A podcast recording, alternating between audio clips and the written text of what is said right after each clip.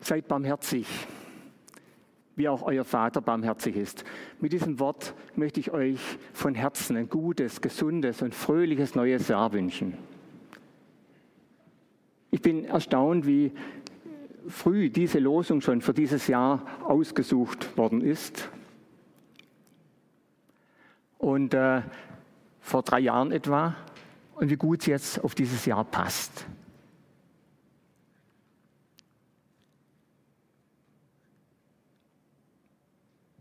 Seid barmherzig. Mir fiel dazu ein eine kleine Geschichte von Antoine de Saint-Exupéry, die Geschichte vom kleinen Prinzen. Viele kennen sie wahrscheinlich. Da gibt es eine Szene, wo der Fuchs sich vom kleinen Prinzen verabschieden muss. Was soll ich machen? Ich bin eh nicht im Bild.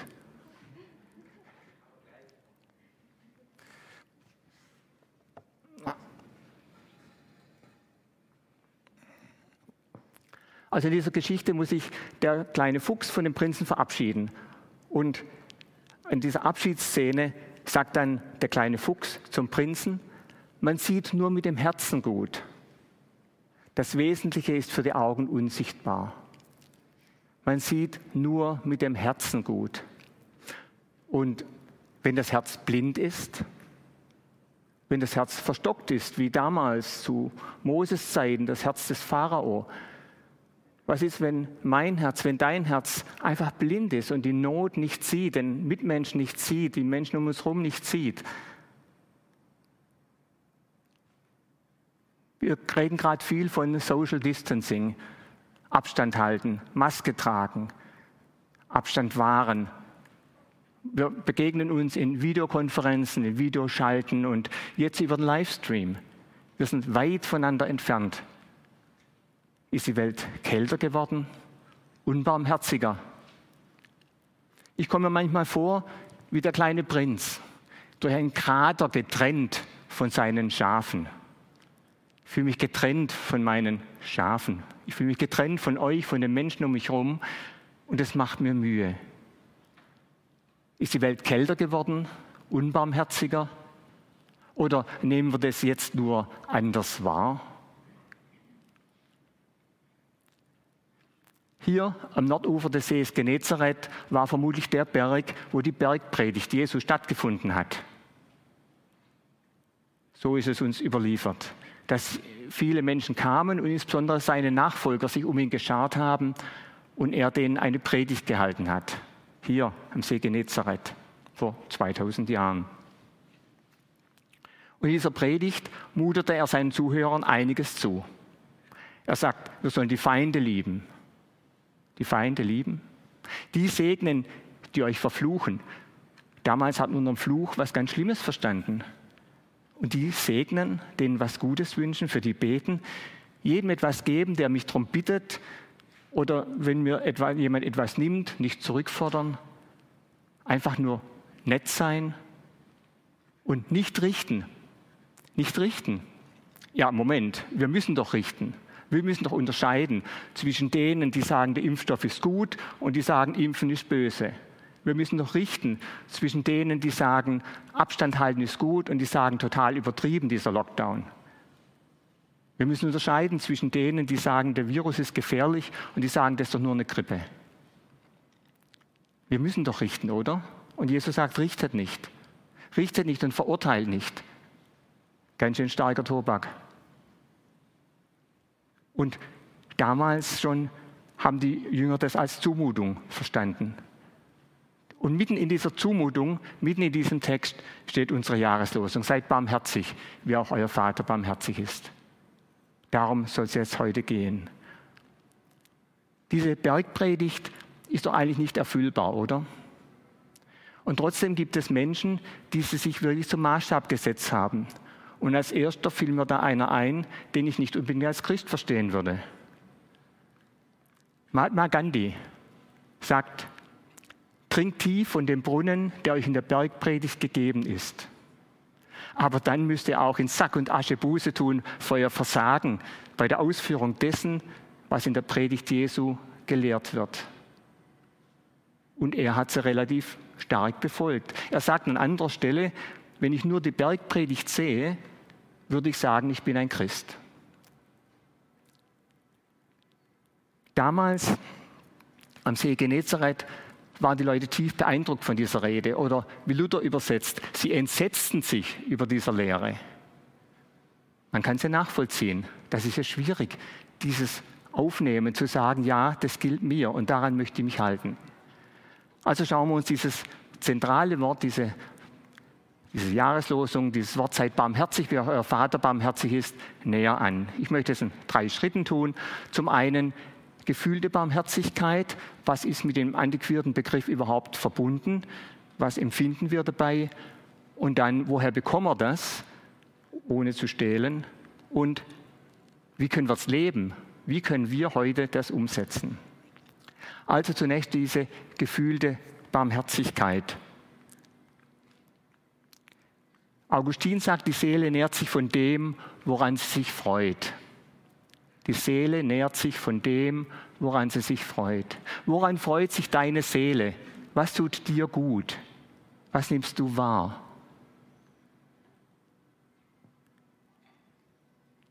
Vorhin haben wir eine Mendi-Umfrage gestartet und gefragt, was verbindet ihr mit dem Begriff Barmherzigkeit? Und jetzt würde die Technik bitten, das Ergebnis einzublenden.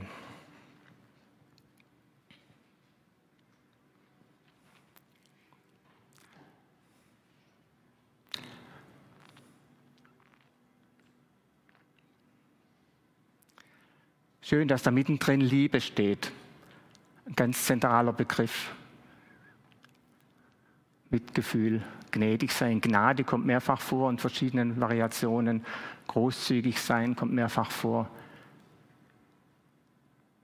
Positiv mit Schwächen umgehen, zugewandt. Wunderbar, ich glaube, ich bin fertig mit der Predigt.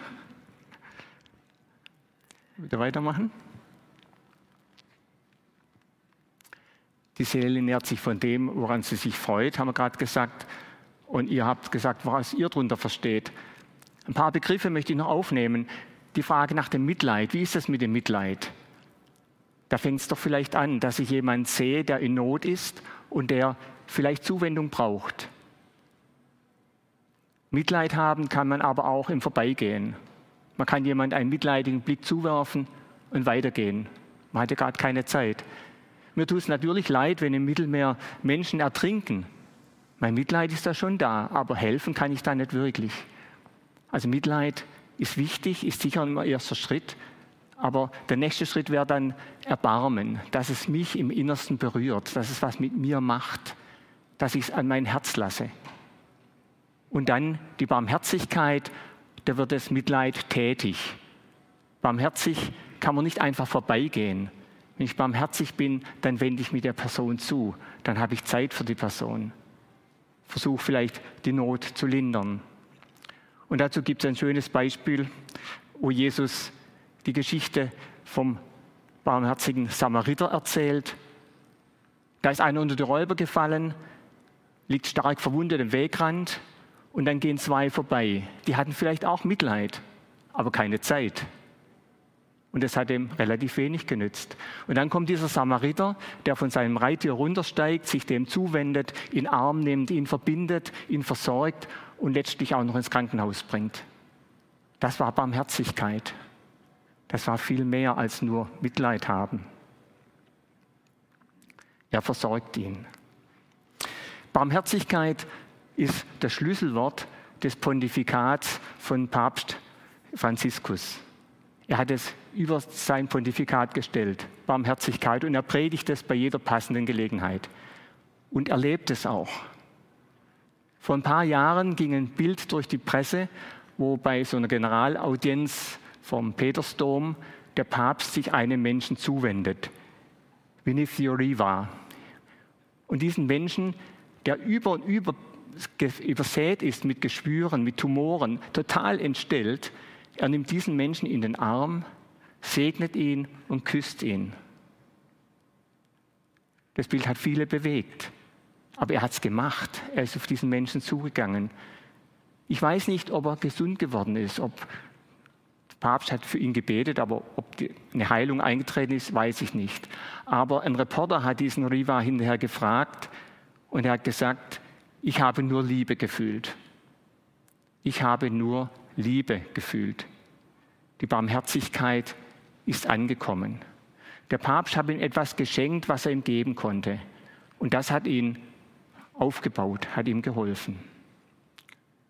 Geschenkte Barmherzigkeit. Diese geschenkte Barmherzigkeit kommt letztlich aus dem Vaterherz Gottes. In der ganzen Bibel taucht der Begriff Barmherzigkeit so rund 150 Mal auf. Im Alten Testament und im Neuen Testament jeweils etwa die Hälfte. Also auch im Alten Testament ist die Barmherzigkeit groß geschrieben. Und an einer Stelle nennt sich Gott sogar so. Als er dem Mose begegnet am Sinai, da gibt sich Gott selbst den Namen, ich bin der barmherzige und gnädige Gott. Ich, ich bin der Herr. Ich, der war und der ist und der sein wird, ich bin der Barmherzige. So ist Gott. So beschreibt er sich selbst. Das ist sein Name. Und so zieht sich das durch. Im Nehemiah gleich zwei Stellen, wo es heißt, du bist ein Gott, der vergibt, gnädig, barmherzig, geduldig und von großer Güte. Da steckt gnädig drin. Gnade. Gnade ist, wenn man Barmherzigkeit geschenkt bekommt. Man kann sie sich auch nicht verdienen. Und Gott schenkt es. Und er ist geduldig. Mir fällt Geduld oft schwer. Und Gott ist geduldig. Er hat Geduld mit mir und mit dir. Im Psalm 145 kommt es wieder. Gnädig und barmherzig ist der Herr, geduldig und von großer Güte.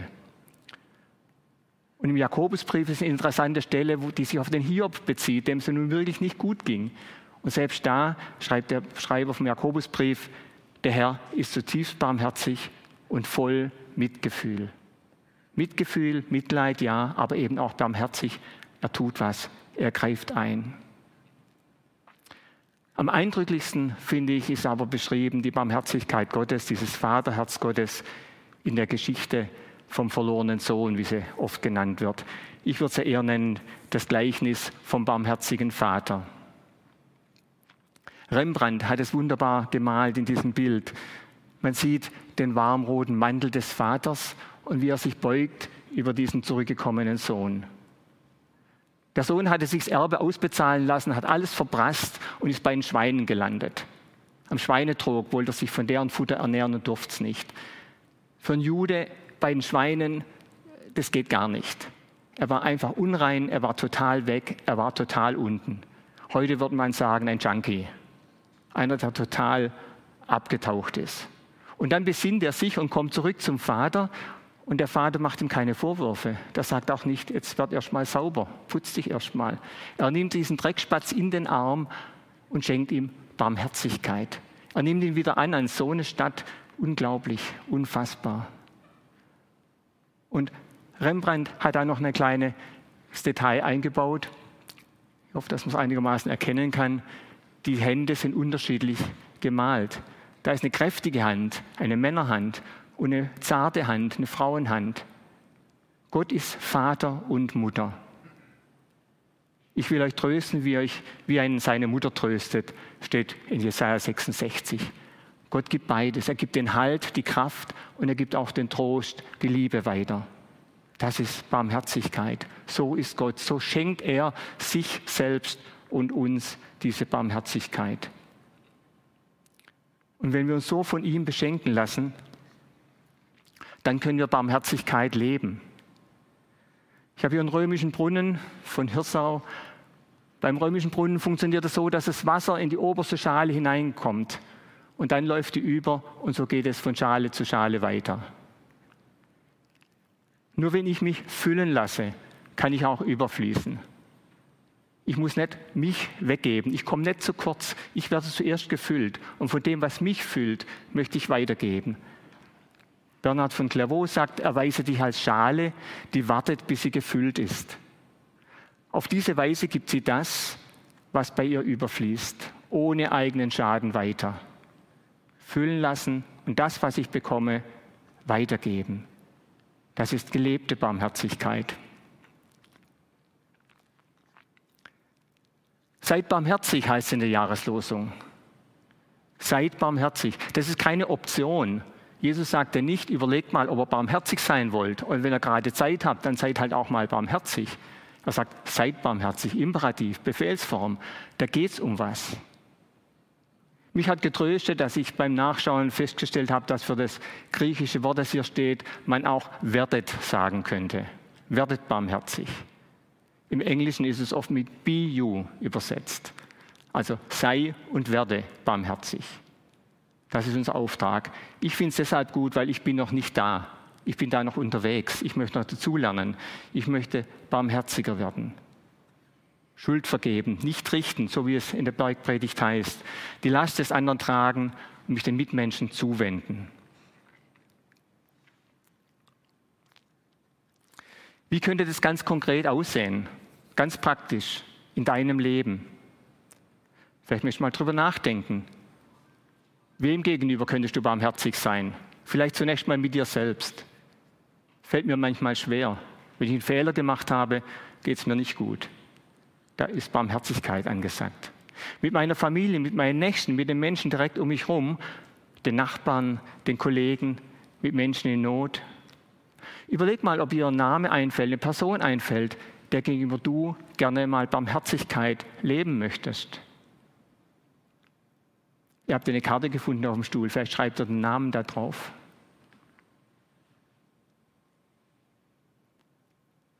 Und es könnten unterschiedliche Dinge sein, wie du das rüberbringst.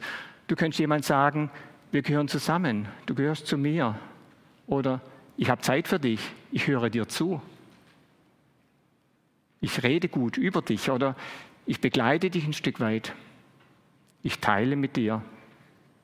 Ich besuche dich. Gerade in diesen Tagen, wo ist ein Nachbar, der vielleicht alleine ist, der sich freuen würde, wenn du ihn mal besuchst. Das darf man ja noch.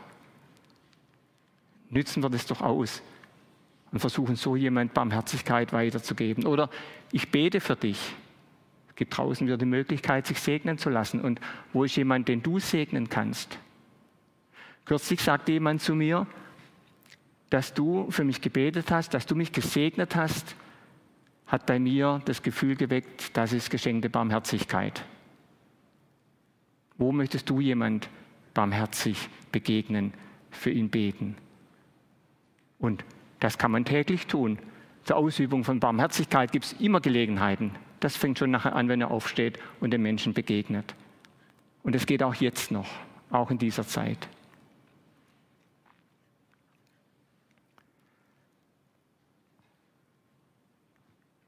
Was spricht dagegen, barmherzig zu sein? Da fällt euch sicher einiges ein. Gibt es gute Argumente. Das erste ist, es hat doch keiner, der hat es gar nicht verdient. Frage ich, hast du deine Barmherzigkeit verdient, die du von Gott bekommen hast? Oder ich komme zu kurz, wenn ich großzügig bin, ich werde ausgenützt, ungerecht, ungerecht. Das war in der Bibel schon so. Da gibt es ja die Geschichte mit den äh, Arbeitern am Weinberg, wo die am Schluss genauso viel Lohn bekommen, wie die, die am Anfang schon, am Morgen schon angefangen haben. Und die sind total sauer und sagen, das ist ungerecht. Und der Weinbergbesitzer sagt, was kümmert sich, wenn ich großzügig bin? Seid einfach großzügig, gebt einfach weiter. Oder Jona war total sauer, dass Nineveh nicht vernichtet worden ist, weil Gott einfach ungerecht ist. Er hat so empfunden und Gott ist einfach barmherzig und er möchte, dass wir barmherzig sein. Und dann kommt es so weit, dass ich sage, aber ich kann das nicht. Ja, das kann ich nachvollziehen. Und das ist die Frage, wie kann ich es denn lernen? Lukas 11 steht, wenn wir den Vater bitten um seinen Heiligen Geist, wird er uns den geben. Ich bitte den Heiligen Geist, dass er mich füllt, dass er mir die Kraft gibt und den Mut gibt, barmherzig zu sein und den Menschen so zu begegnen. Was ist nun unser Auftrag? Ich versuche zusammenzufassen. Die Liebe Gottes soll der Maßstab sein. Vorhin haben wir davon gesungen, von dieser Liebe Gottes, die uns gegeben ist und die wir weitergeben können. Diese Agape-Liebe, die Liebe ohne Gegenleistung, die nicht rechnet, die nicht aufrechnet und abzählt. Römer 8 steht, nichts kann uns scheiden von dieser Liebe Gottes. Barmherzigkeit kann man lernen. Wer mich sieht, sieht den Vater sagt Jesus, Johannes 14. Wenn wir schauen, wie Jesus reagiert hat, wie Jesus den Menschen begegnet ist, meist fängt es damit an, dass, Jesus, dass es da heißt, Jesus sah den Bettler am Rande, er sah den Blinden, er sah die Frau, die ihn angefasst hat, er sah die einzelnen Personen und hat sich dieser einen Person zugewandt. Das können wir lernen von Jesus. Die Menschen aus der Sicht Gottes sehen, sehen auch, was hat Gott in diesen Menschen reingelegt an Gaben, an Möglichkeiten, an Freude und das erkennen und uns den Menschen zuwenden. Das hilft. Unser Auftrag ist doch, die Liebe Gottes den Menschen weiterzugeben und helfen, dass ihr Leben gelingt. Die Liebe weitergeben und ganz konkret, ganz praktisch helfen, da wo Not ist. Ich habe ein Zitat gefunden von einem ganz frühen Bischof und Kirchenlehrer aus dem vierten Jahrhundert, der Basilius der Große. Der schreibt, durch die Barmherzigkeit für den Nächsten bist du Gott ähnlich. Gott ähnlich sein, das wäre doch was, oder? Durch die Barmherzigkeit am Nächsten bist du Gott ähnlich. So sind wir geschaffen. Gott schuf den Menschen ihm zum Bilde, zu seinem Gegenüber. Wir sollen Gott ähnlich sein. Und durch die Barmherzigkeit, sagt Basilius, bist du Gott ähnlich. Das möchte ich sein, das möchte ich werden. Noch kurz zu der Karte, die ihr auf dem Platz gefunden habt. Seid barmherzig, wie auch euer Vater barmherzig ist. Man sieht die Barmherzigkeit, diese Liebe Gottes in dem Rot von oben herunterkommen auf diese Menschen, die da unten sind. Ein ganz bunter Haufen Menschen. Da sind ein paar, die sich, das sich einander zugewandt hat. Vielleicht ist es Jesus, der einen Menschen segnet. Vielleicht bist du das, der einen Menschen segnet, der für jemanden betet, der Hilfe braucht. Gemalt hat dieses Bild Sabine Waldmann-Brun, eine Chirurgin, die jetzt gerade für sechs Wochen in Nairobi ist, in einem Slum mit German Doctors und dort die Ärmsten der Armen medizinisch versorgt. Man könnte sich vorstellen, dass diese Menschen, die dort sind, die ohne Abstand anstehen, weil sie dringend medizinische Hilfe brauchen. Und sie arbeitet dort für sechs Wochen. Das ist gelebte Barmherzigkeit. Nun ist nicht jeder von euch Chirurg und kann auch nicht jeder nach Afrika, aber fangt doch mal in eurer Umgebung an. Überlegt, wo ihr heute barmherzig sein wollt. Amen.